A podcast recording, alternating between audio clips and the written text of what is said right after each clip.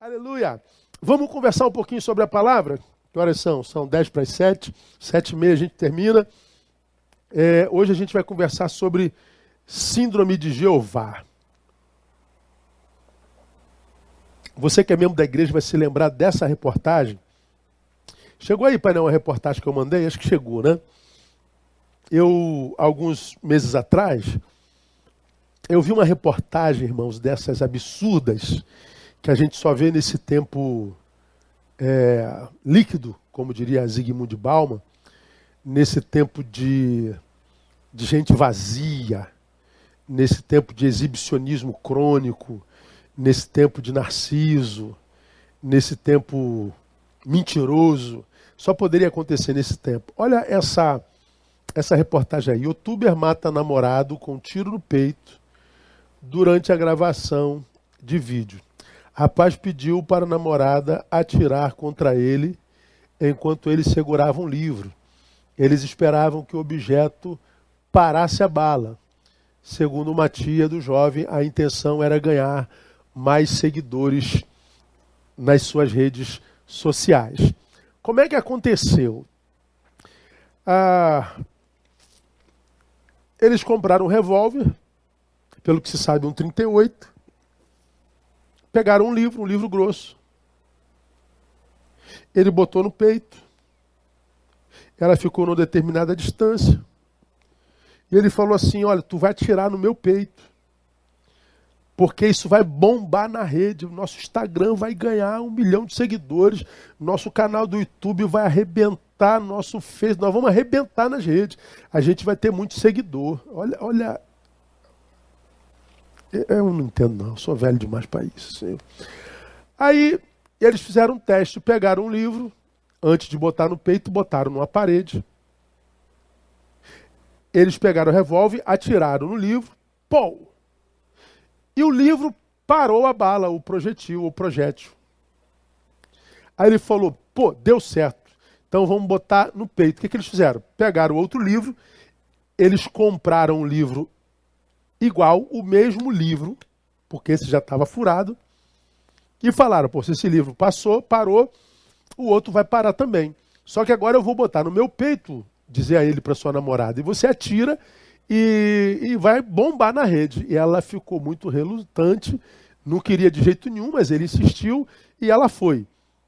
Pois bem, ele botou o livro no peito, ela tirou, o livro, a, o projetil atravessou o livro e arrebentou o peito dele. Ele veio a óbito.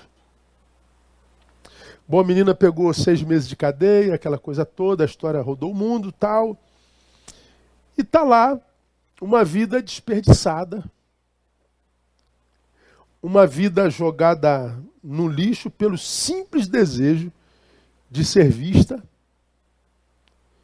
de ser likeada, de ter seguidor, de ficar famosa.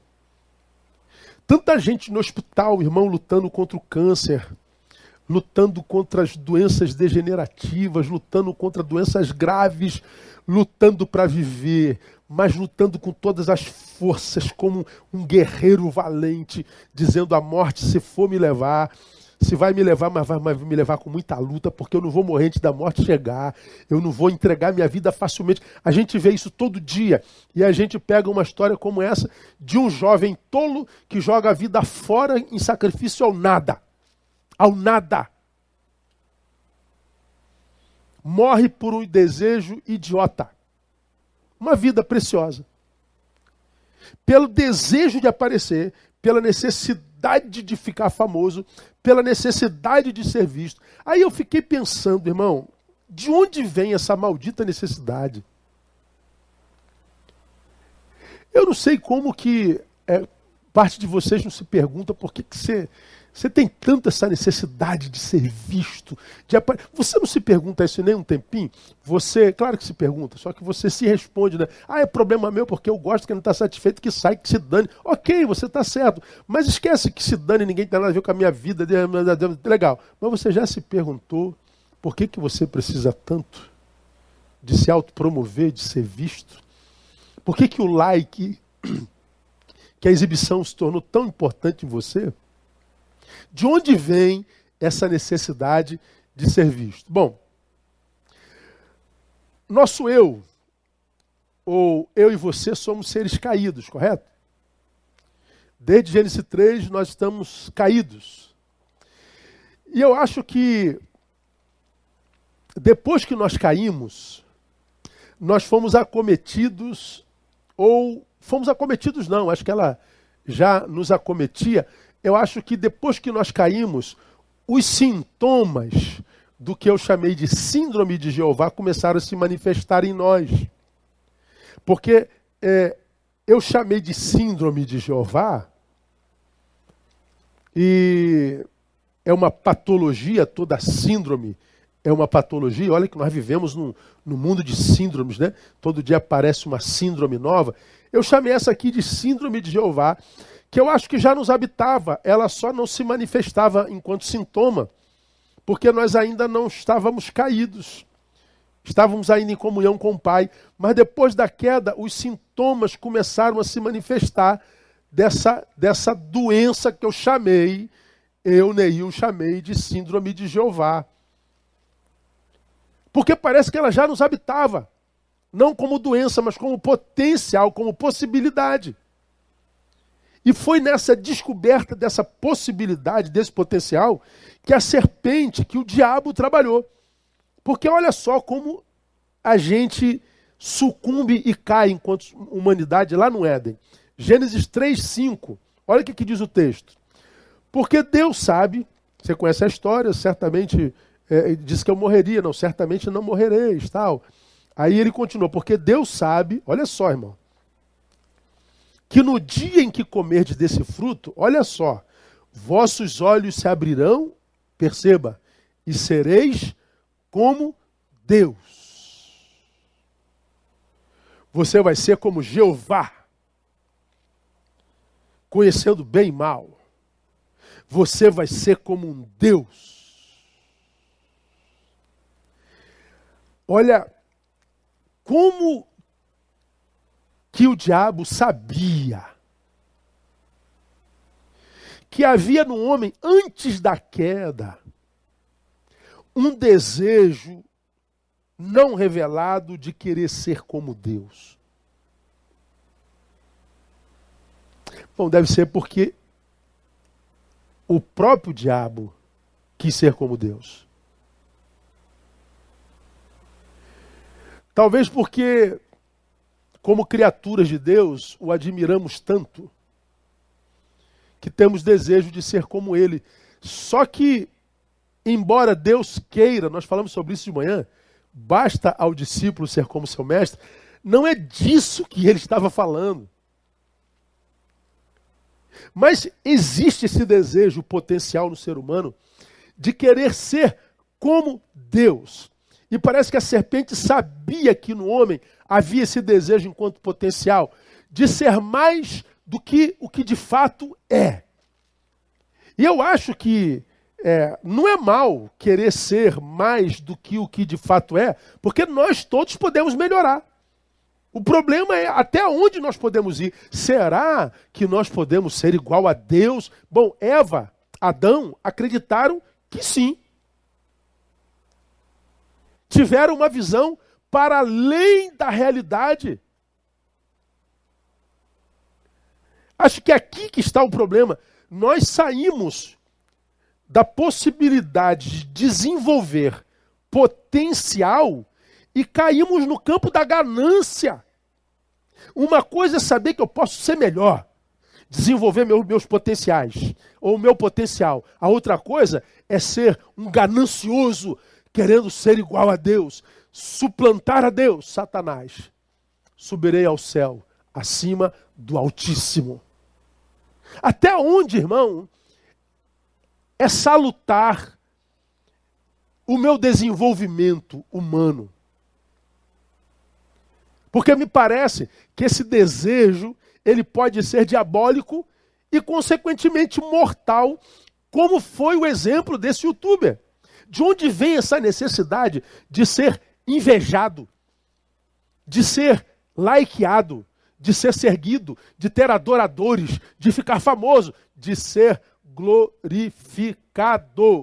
eu acho que é a síndrome de Jeová. Para mim é doença. Somos tomados pela síndrome quando a gente passa do potencial para a ganância.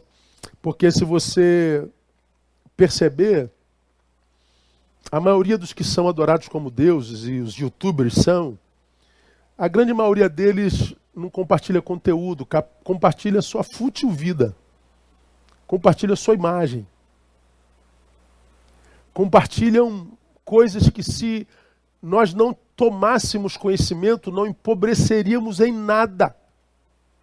Quantos daqueles que você admira, se você não seguisse, não perderia nada, absolutamente nada. Quantas pessoas que eu e você não seguimos e não perdemos nada por isso? Por quê? Porque não contribuem em nada, mas são adorados. E aí o que, que acontece? Por causa daquela adoração, nós somos tentados e adoecemos por essa síndrome que eu nomeei de síndrome de Jeová. A necessidade de ser visto, de ser invejado, de ser adorado, de ser reconhecido, de estar sobre, que está além. Pois é. Agora, qual é o problema dessa síndrome, irmão? Eu vou compartilhar com vocês alguns problemas práticos para quem ainda tem ouvido, para quem ainda tem a possibilidade de ser curado. Primeiro, gera no homem esse desejo de adoração. E qual é o problema desse desejo? O desejo de adoração, ou seja, de ser o centro das atenções, de ser o, o centro do universo. Qual é o problema de querer ser glorificado? Ah, é porque certa, ó, certamente, não dizem que toda regra tem exceção? Eu acho que aqui não tem não. Quem foi tomado por essa síndrome e deseja ser adorado, certamente vai ser tomado por aquilo que eu vou chamar de frustração existencial. Frustração existencial, pastor? É. De onde vocês acham que vem por exemplo, essa nossa incapacidade de lidar com os nãos da vida. Você deseja tanto uma coisa, a vida diz não, a mãe diz não, o pai diz não, Deus diz não. E o que, que acontece com a grande parte dessa geração? Se revolta, se rebela. Teu filho fica sem falar com você uma semana, fica de bico. A, a mulher faz greve de sexo com o marido o marido fica bicudo a semana toda. O crente se rebela contra Deus, diz que agora é ateu. Eu, eu, eu estou revoltado. Por que, que a gente se deforma tanto diante dos nãos da vida? Vem dessa imagem equivocada que nós construímos para nós, inconscientemente, que nos faz acreditar que ninguém em sã consciência diria não para nós. Por quê? Porque o que eu quero só pode ser bom para mim. Porque o que eu desejo só pode ser algo muito relevante. Porque o que eu planejei só pode ser algo perfeito. Uma pessoa como eu não se equivocaria. Aí quando vem alguém, seja lá quem for, e diz não, o que, que esse cara que disse não fez? Acabou com a ilusão que eu construí sobre mim, que eu construí sobre mim mesmo. Aí você pode ver, irmãos, que geralmente os que não sabem lidar com não, geralmente têm muita dificuldade de relacionamento os relacionamentos são descartáveis porque se tornam possessivos, se tornam donos, porque o outro não tem liberdade para ser quem ele é. E qual é o problema? O outro é diferente de nós, ele nunca será semelhante a nós. Então, porque é diferente de nós, nós entramos em litígio e competição. Porque, afinal de contas, nós somos não é, a referência perfeita de humanidade. Pois é, isso é uma ilusão. O outro nos livra dessa ilusão e a gente não suporta lidar com não. Vai se frustrar. De onde vocês acham que vem essa nossa incapacidade de lidar com contrariedades, com confrontamentos? Está lá aquela pessoa, seja na, na, igreja, seja na faculdade, e você chama a atenção dele, você exorta a ele, você o exorta, e ele se rebela. Ele não aceita ser confrontado, ele não aceita ser exortado, ele não se submete a, a, a. Por quê? Porque, afinal de contas, nenhuma autoridade é maior do que eu. Eu não reconheço autoridade maior do que a minha. Eu não preciso de autoridade, não preciso de pastor, não preciso de professor, não preciso de conselho de pai, não preciso de nada. Pois é, ilusão. quando você adverte, quando você confronta, você vê quem é a pessoa. Por que nós não conseguimos hoje, por exemplo, discutir sem brigar? Diverge de ideia, começa a briga. Nós não conseguimos mais, depois da discussão, sentar para tomar um café. A gente sai com raiva um do outro. A gente se separa.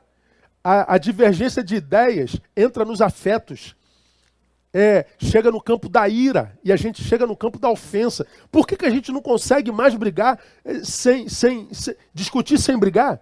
Porque nós estamos doentes. Como que você ousa discordar de mim? Como sendo eu de direita, você vem me dizer que a esquerda que está certa? Como que você ousa, sendo de esquerda, me dizer que isso aí de direita é certo? Como que você ousa imaginar que o errado sou eu? É, nós estamos doentes. É síndrome. E mais, irmãos. De onde vocês acham que vem essa incapacidade cada vez maior de alguns se renderem diante de um Deus inexplicável, diante de um Deus que é absurdo, que não cabe dentro das nossas filosofias. De onde você acha que vem essa incapacidade de tantos seres humanos crerem num Deus que não pode ser discernido pelo meu intelecto, de um Deus que não pode ser cientificizado, porque ele é absurdo, ele não cabe nessa cabecinha humana. Mas aí a pessoa diz: como que alguma coisa não cabe na minha cabeça? Como que alguma coisa pode passar pela ciência sem ser explicado? É porque não existe? Não, não é porque não existe, não. É porque se eu me rendo, eu, eu admito algo superior a mim. E eu não posso admitir algo superior a mim. Deus não existe. De onde você acha que vem isso, meu irmão? Vem dessa síndrome aí. Essa ideia de querer ser mais do que o que de fato é. Então, entenda, meu irmão. Eu e você não nascemos para ser adorados, não. Eu e você não, dá, não nascemos para sermos glorificados. Nós não nascemos para sermos invejados. Nós nascemos para servir. Nós nascemos para sermos úteis. Nossa vida encontra sentido não no aplauso alheio, na inveja alheia, na imaginação alheia, mas na nossa influência neles.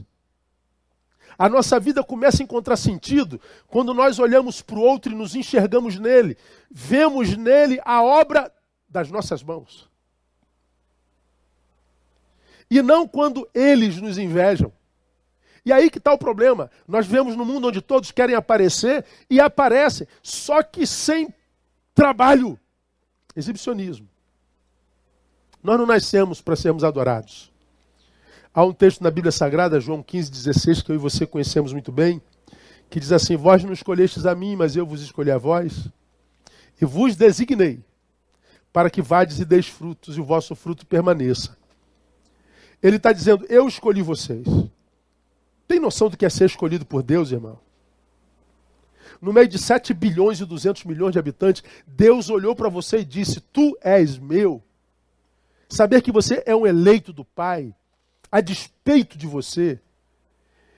E não só, ele diz: Eu vos chamei, vos elegi e vos designei. Ou seja, seja, dei sentido à sua vida, dei missão, apontei o caminho da sua vida, mostrei o teu lugar no mundo. E que lugar é esse? O lugar do fruto. Dar fruto. E frutos que permaneçam. E para que eu preciso dar fruto?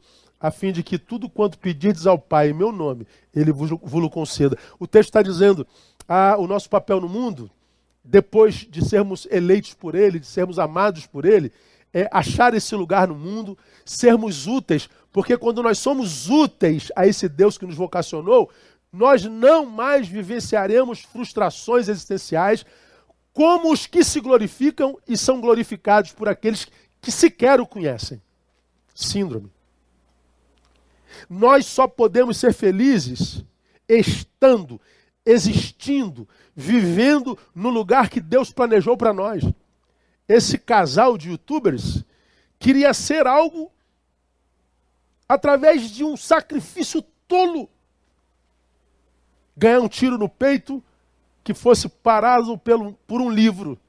Vida sacrificada ao nada. Então, meu irmão, é, baixa a tua bola, enxergue-se.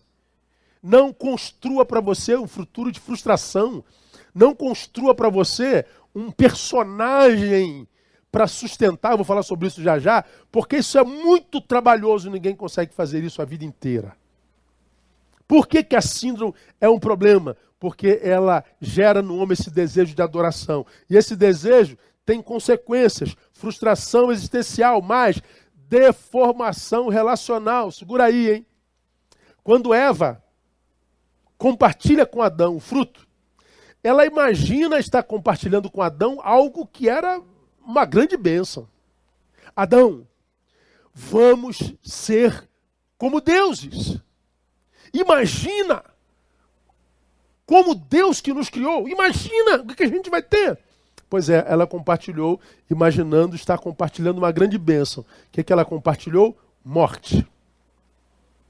Ela desconfigurou o projeto de Deus para a humanidade.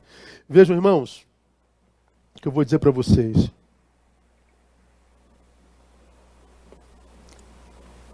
Muitos de nós, poucos não, e muitos, muitos seres humanos destroem seus relacionamentos convictos que a culpa é o outro.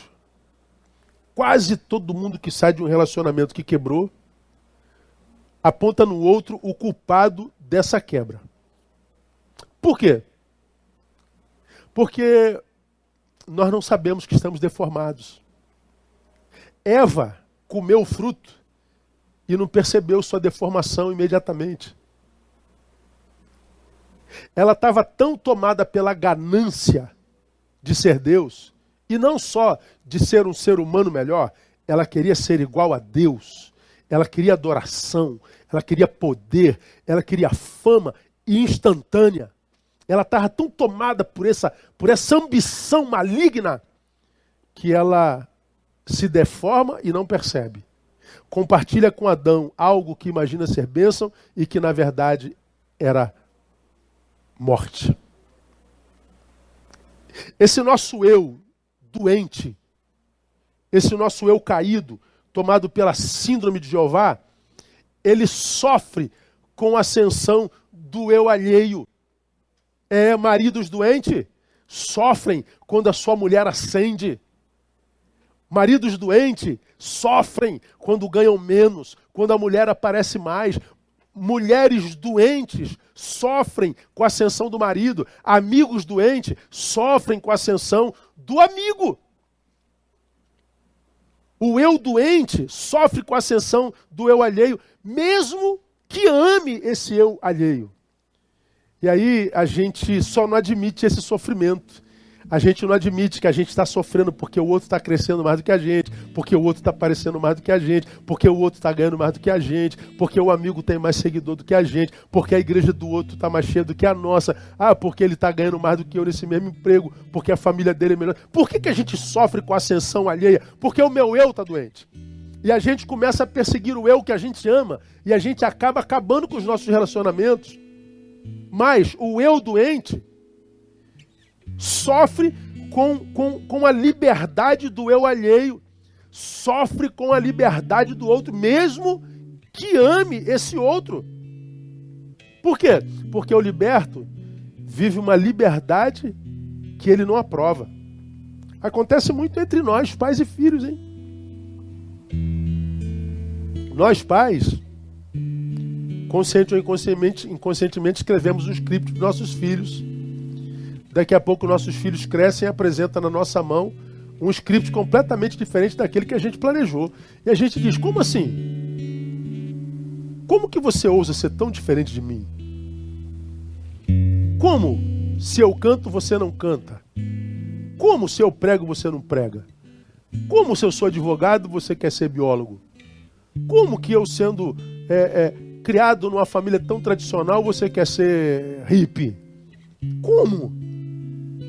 Como que você pode usar uma liberdade de uma forma tão oposta àquela liberdade que eu creio? Pois é, porque ele não sou eu. E aí nós imaginamos que o outro está doente. O outro é que carrega o problema. E muitas vezes somos nós. Nós. É por causa disso que o eu doente, porque perdeu o controle, ao invés de amar, vive litigiosamente, mesmo com quem ama. A gente vive uma, uma, uma, uma realidade muito triste no Brasil hoje, né, que é o feminicídio. Homens idiotas, pequenos, medíocres, que controlaram mulheres por tanto tempo, perceberam que essas mulheres ascenderam e quiseram o controle da vida de volta. Eles preferem perder a mulher, a liberdade e a vida do que perder o controle. E vão lá e matam a mulher. E a gente vê isso o tempo inteiro. O tempo inteiro. Eu prefiro ser preso do que perder o controle dessa mulher. Eu prefiro me matar do que perder o controle dessa mulher. Se não é minha, não vai ser de mais ninguém. Esse é o doente. Isso é a síndrome.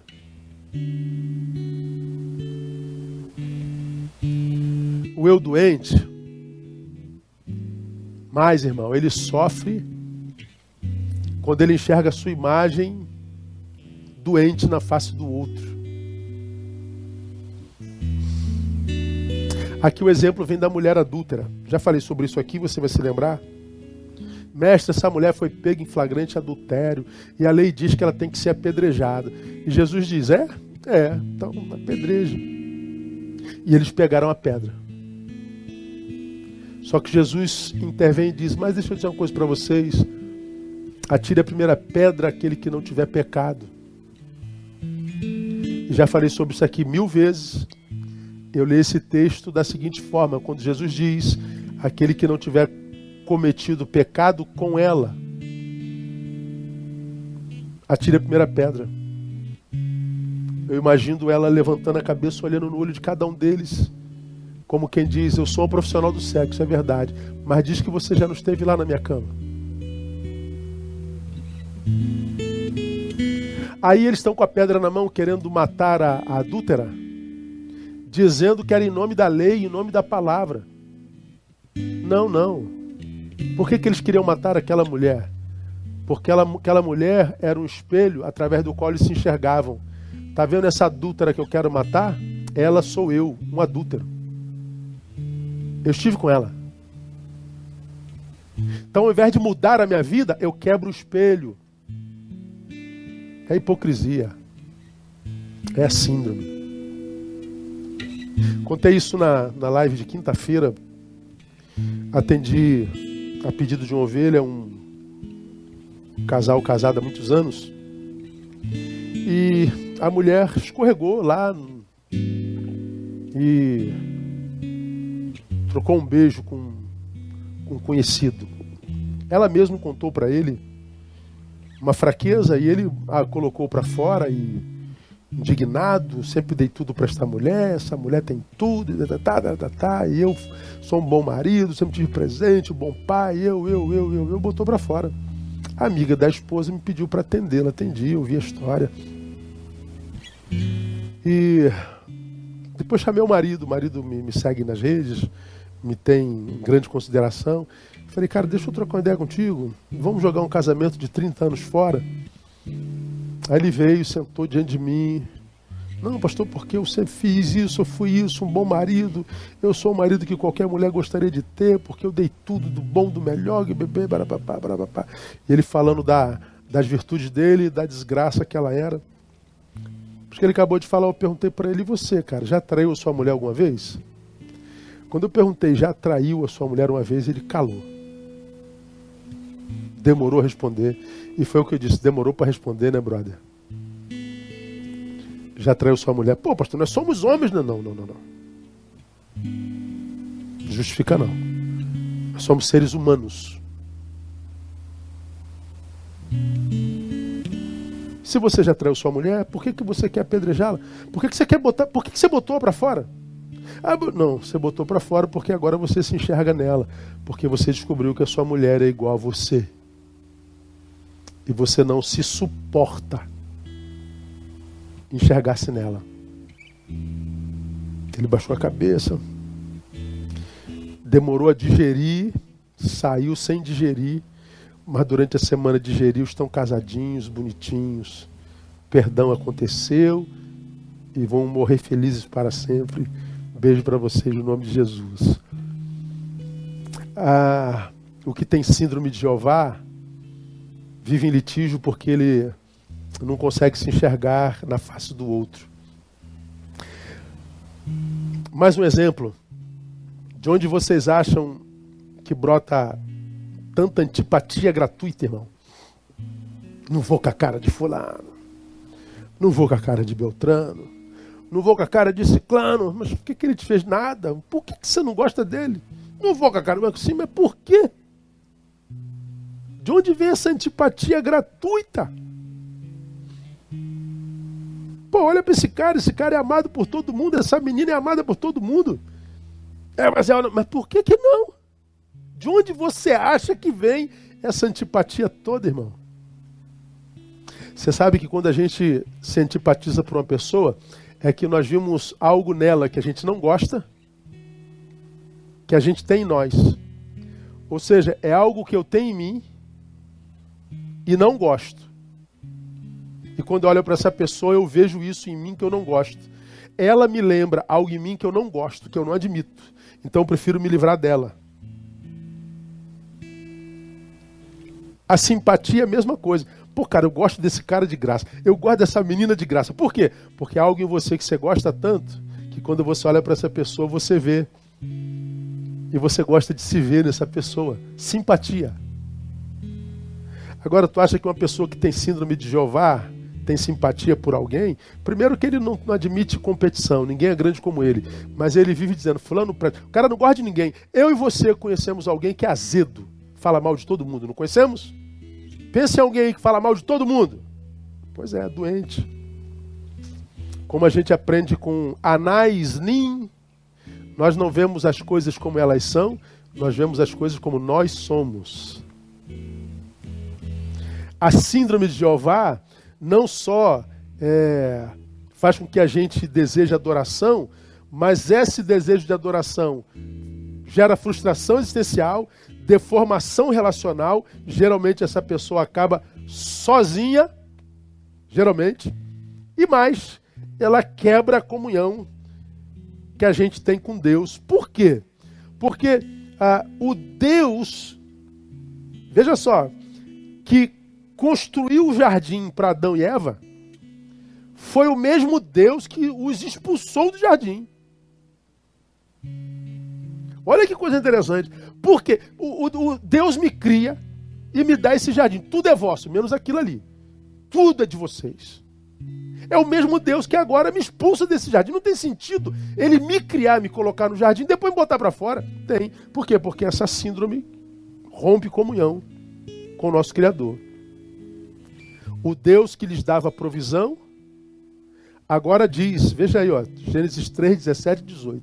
Deus que os supria, visitava a tardinha, e ao homem disse: Porquanto deste ouvido à voz da tua mulher, comeste da árvore de que te ordenei, dizendo: Não comerás dela. Olha o que, que ele diz: Maldita é a terra por tua causa. Em fadiga comerás dela todos os dias da tua vida. Ela te produzirá espinhos e abrolhos, e comerás das ervas do campo. Ou seja, você não vai morrer de fome, vai ter que trabalhar muito para essa terra dar fruto, irmão. Porque você se permitiu adoecer com essa maldita síndrome. O Deus que lhes dá a graça de encher a terra, agora diz que tal graça viria cercada de muita dor. Por quê, irmão? Porque a palavra diz que Deus não divide a sua glória com outro. Se eu sou acometido pela síndrome de Jeová, se eu olho para alguém, quero o seu aplauso. Se eu olho para esse alguém, quero a sua inveja, quero a sua admiração, eu quero chamar a atenção para mim, eu estou roubando glória de Deus. Porque você não está com essa bola toda, você sabe disso. Então você se auto-sabota. Aí você tem que ouvir de Deus. Isaías 48, 11. Por amor de mim, por amor de mim o faço. Porque como seria profanado o meu nome, a minha glória não a darei a outrem. Então qualquer um que atrai glória para si, compete com Deus. Quem compete com Deus perde. Eu acho que o santo ele tenta viver a vida mais simples possível, mais comedida, menos brilhante, para que quando for visto, vejam não a ele, mas vejam a glória de Deus, vejam o que Deus faz através dele. Veja como, como a síndrome é complicada, porque ela faz com que a gente queira adoração e a adoração desconfigura a nossa vida todinha. Mas vamos mais para frente, vamos terminar. Por que, que essa síndrome é, é, é é maldita, é diabólica, porque ela é doentemente viciante. É fato ou não dizer que quem está cheio de Deus quer sempre mais de Deus? É ou não é? Quanto mais cheio de Deus, mais de Deus a gente quer. Mas de ti. A gente quer mais de Deus e mais de Deus. Vamos buscar mais de Deus. Porque a gente sabe o que, que, que é estar cheio de Deus. A gente sabe o que, que representa como qualidade de vida o estar cheio de Deus. Quanto mais de Deus a gente tem, mais de Deus a gente quer. O problema é que o mesmo acontece na relação doentia conosco mesmo. Quanto mais cheios de nós, mais de nós nós queremos. Quanto mais a gente produz de nós, mais de nós a gente quer produzir, mais de nós a gente quer ver. Quanto mais você se exibe, mais exibido você fica. Quanto mais like você tem, mais de você você produz. A diferença é que em Deus eu me plenifico. Em mim, quanto mais cheio de mim, mais vazio eu estou. O homem mais vazio é aquele que está cheio de si mesmo. Porque quanto mais de mim em mim, menos de Deus em mim. Por isso que ele disse: se alguém quer vir após mim, negue-se a si mesmo. Porque Deus sabe o poder que o meu eu tem de roubar a sua glória, de se autoglorificar, de se exibir, de se exaltar.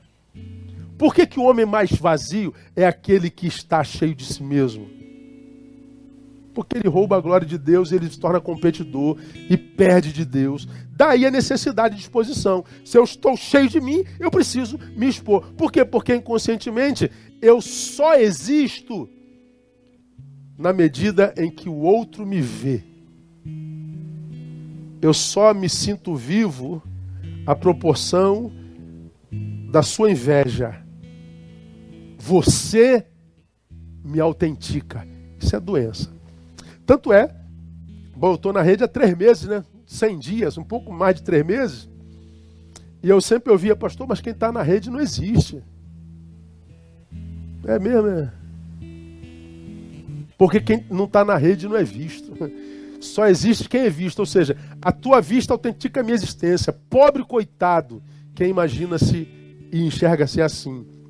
Saber que eu sou a proporção da tua vista saber que o que autentica meu sucesso é a tua inveja. Veja se isso não é uma doença. Veja que, que, que, se isso não é uma coisa diabólica, saber que se, se eu não sou visto, a minha vida não tem sentido. O que, é isso à luz da psicanálise? Narcisismo. Já contei a história de Narciso, que se apaixonou pela sua própria imagem e morreu ali diante da sua imagem tentando se encontrar, se perdeu. Nunca conseguiu achar aquele que, que admirou, porque aquilo era um personagem, aquilo era uma, uma, uma, uma, uma imagem. No narcisismo, eu existo somente na imaterialidade, ou seja, na tua imaginação. Minha paixão não é pelo real, é pelo imaginário. Isso é uma doença. Quem me ama na rede não me ama. Ama a imagem que eu projetei. Quem me ama senta do meu lado. Conhece meu podre. Quem me ama é André Barreto. Minhas filhas, que sabem o que eu sou e como sou mais do que qualquer um. A desgraça disso, irmão, é que também à luz da psicanálise, quando eu produzo muita foto, na verdade eu não quero ser visto. Mastiga aí.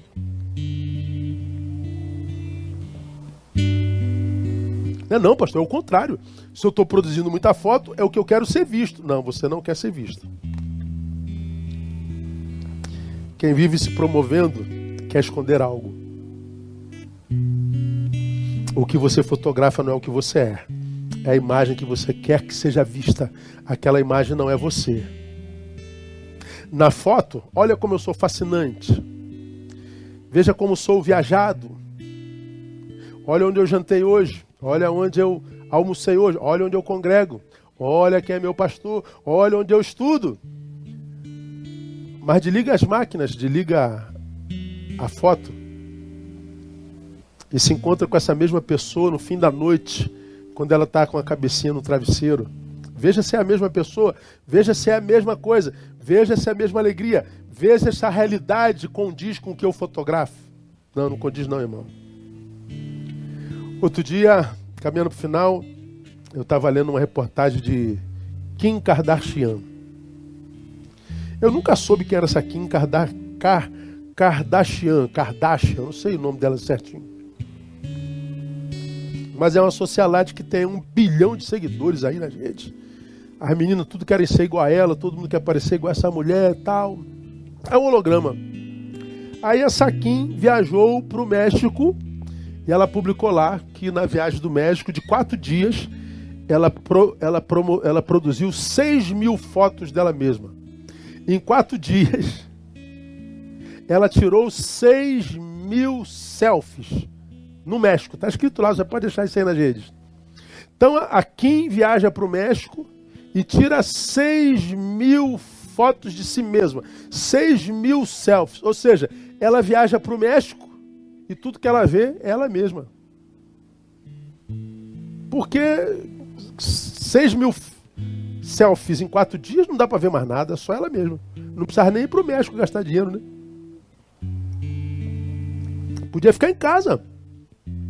Pois é, a, a rede cujo nome é social deveria socializar, mas ela não socializa. Infelizmente, ela virou um lugar de fuga e esconderijo.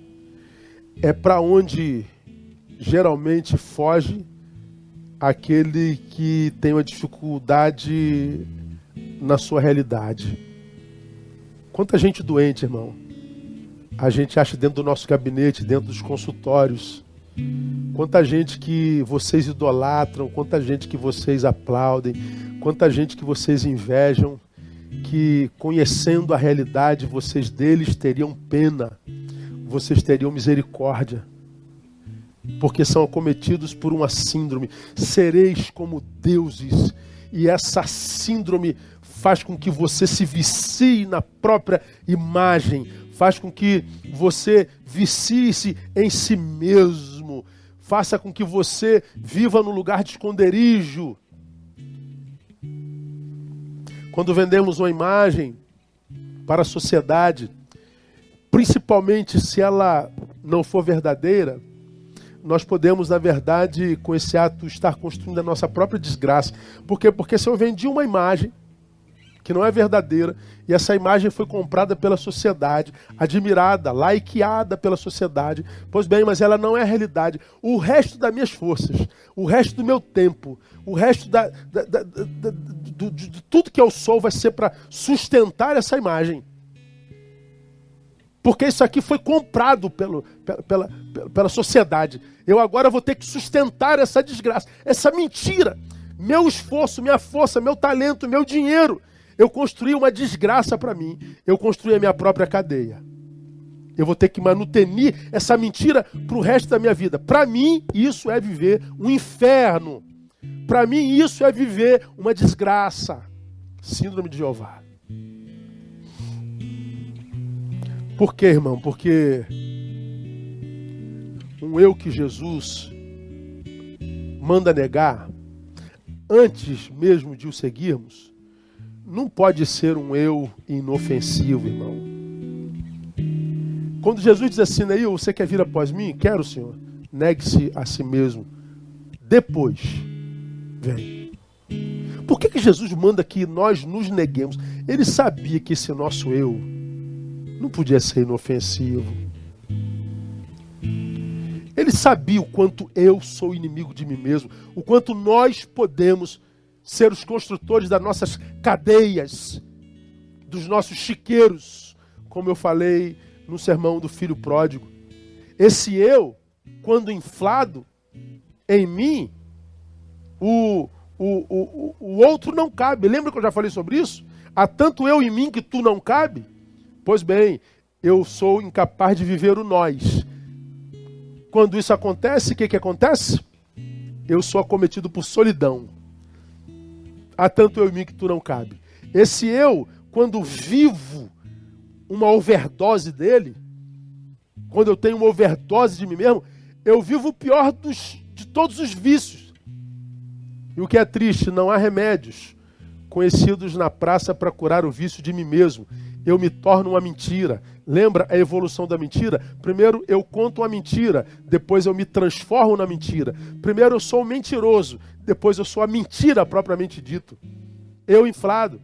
Esse eu inflado, por me tornar um solitário mentiroso, minha vida se torna castigo e não mais uma dádiva.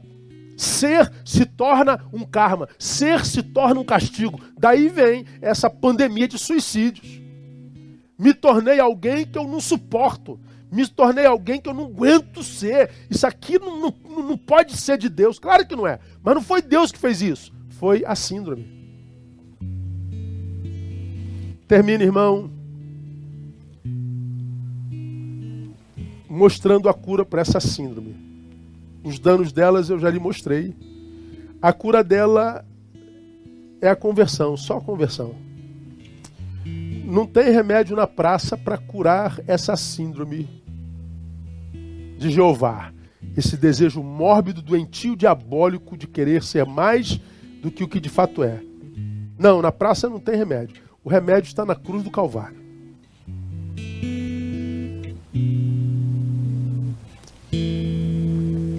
Só um eu convertido, negado, pode dizer, por exemplo, o que Paulo diz em Gálatas 2:20. Olha o que Paulo diz em Gálatas 2:20. Já estou crucificado com Cristo, e vivo não mais eu, mas Cristo vive em mim, e a vida que agora vivo na carne, vivo-a na fé no Filho de Deus, o qual me amou e se entregou a si mesmo por mim. Vivo não mais eu ou seja, esse eu continua em mim, mas o poder está na mão de Cristo e não na mão desse eu que quer me levar a um lugar que não é meu, que quer me fazer ver-me de forma equivocada, que quer me fazer ser como Deus, que quer me fazer ser adorado, que quer me fazer mais poderoso que de fato eu sou. Ou seja, quer me levar a viver uma vida que não é minha, a ser alguém que eu não sou. E ser quem não se é é absurdamente cansativo, é infernal. Só em Jesus eu consigo ser o que eu sou com equilíbrio. Minha oração, meu amado irmão, minha amada irmã, meu querido amigo, minha querida amiga, é que Deus tenha misericórdia de ti. Se você é acometido por essa síndrome e se transformou nessa farsa que todos idolatram, mas que você mesmo não consegue amar. Que Deus te dê a graça de nessa noite te possibilitar conversão. Ajoelhe aí na tua cama e diga: Senhor, eu me rendo a ti. E eu te peço que tu me livres dessa personagem que eu criei para mim e que da qual não consigo mais me livrar. Que o Senhor me livre, ó Deus, de ser isso que eu sou na, na, na, no coletivo social e, e que, que é tanto adorado e aplaudido, mas que eu não consigo amar na minha subjetividade. Deus me ajuda, me dê força para que eu me torne aquele que tu sonhaste que eu fosse um dia. Ainda dá tempo. E que Deus nos dê a graça, irmãos, caso não sejamos uma farsa, sejamos uma verdade simples desapegada da necessidade da inveja alheia, do aplauso alheio, da, do elogio alheio, e que também não se torna refém da crítica alheia. Se você é isso, ajoelhe-se também, agradeça ao Senhor, porque é só nele que você consegue ser isso. É só nele que a gente consegue tal liberdade. Se, pois, o Filho vos libertar, verdadeiramente sereis livres. Nós somos livres da perdição eterna. Nós somos livres da opinião alheia, da inveja alheia. Nós somos livres da cadeia da opinião do outro. E nós somos livres desse si mesmo, de nós mesmos, que cria personagens que nos escravizam. Nós somos libertos tridimensionalmente. Louvo ao Senhor por essa liberdade e louvo ao Senhor pela conversão que Ele produz nessa oportunidade na tua vida. Quem sabe na tua sala, no teu quarto, no teu carro, no teu trabalho, que o Senhor te dê a graça de te ajudar a ser quem você é no coração dele, no nome de Jesus. Amém, amados? Que Deus nos abençoe. Vamos orar. Teremos terminado o culto dessa noite para a glória de Deus Pai. Ó Deus, Tu sabes quantos personagens nos ouvem nessa hora, Pai. Tu sabes quanta gente aqui diante dessa câmera, ou melhor, atrás dessa câmera, que tem tantos seguidores e são amados por tantos, mas nem eles mesmos conseguem admiração por si mesmos. Mas estão presos por esse personagem estão viciados na própria imagem, necessitam da inveja alheia, necessitam do elogio, só se sentem se autenticados pelo outro, por aquele outro que sequer o conhece. Gente que criou, a Deus, a própria cilada gente que por causa disso tem tido dificuldade relacional, gente que por causa disso tem vivido em litígio para contigo, gente que por causa disso, ó Deus, viciou-se. Eu te peço, ó Deus, que essa noite seja uma noite para estes de quebrantamento, que teu Espírito Santo produza o milagre necessário para que essa vida, ó Deus, é, comece nessa noite a, a se tornar naquilo que são no teu coração. Quebra as cadeias, quebra os grilhões, livra desse vício de si mesmo. E dê a eles, ó Deus, um coração de servo, de filho, um coração que necessita somente da tua aprovação, necessita tão somente do teu sorriso, do teu aplauso, do aplauso de duas únicas mãos, as tuas que eles recebam de ti a graça de se tornarem filhos amados em quem tu tenhas prazer. Faz isso para a glória do teu nome. No final dessa reunião, Pai, te peço que tu visites a irmã Selma Barbosa. Tua filha precisa de ti, Senhor. Glorifica teu nome nessa vida, Pai. Glorifica teu nome na vida da tua serva sopra teu fôlego de vida, toca com a tua mão, repreende essa enfermidade, traz a tua filha de volta. Chega de dor, Pai, no nome de Jesus. Faz esse milagre na vida da tua serva. Nós pedimos a Deus humildemente. Nós nos prostramos diante da tua soberania, mas pelo nome de Jesus nós pedimos, cura a tua serva. Nos submeteremos todavia à tua vontade. Continua a fortalecer os enfermos os enlutados da tua casa. Continua, Deus, a, a preencher aquele vazio que foi deixado na vida dos meus irmãos. Fortalece a fé. E guarda o nosso país, ó Deus, de uma segunda onda dessa doença, uma vez que, como sociedade, estamos banalizando a morte. Tem misericórdia de nós. Dá-nos uma semana de bênção, de boas notícias, uma semana tremenda na tua presença. Que esse mês seja o mês, ó Deus, da superação, seja o mês da dupla honra no nome de Jesus. Que a graça bendita de Jesus o Cristo, o amor de Deus o Pai e a comunhão do Senhor repousem sobre a vida do teu povo desde agora e para sempre. Amém e aleluia. Glória a Deus. Deus abençoe você, meu amado irmão, minha amada irmã, minha amada igreja. Que essa semana seja linda na vida de cada um de vocês. Obrigado, vida. Obrigado, meu amor. Obrigado, Karina. Obrigado, equipe, Pedro, Mariana. Pedro e Mariana que estão esperando o Isaac. O Isaac vem aí para dar trabalho pro diabo. Esse moleque vai dar trabalho pro diabo. Em nome de Jesus. Obrigado, Leandro, Mateus, equipe do som, do painel. Deus abençoe. Até a próxima, se Deus quiser.